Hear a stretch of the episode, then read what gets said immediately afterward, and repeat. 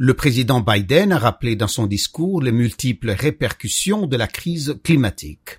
Celle-ci affecte la sécurité humaine, économique, environnementale, nationale, la vie même de la planète, a-t-il déclaré. Le chef de l'exécutif américain a souligné ses efforts au Congrès en vue d'allouer annuellement d'ici 2024 11 milliards de dollars à diverses initiatives climatiques et mesures d'adaptation en faveur d'un demi-milliard de personnes vulnérables dans le monde. Le président américain a annoncé une assistance spécifique à l'Afrique.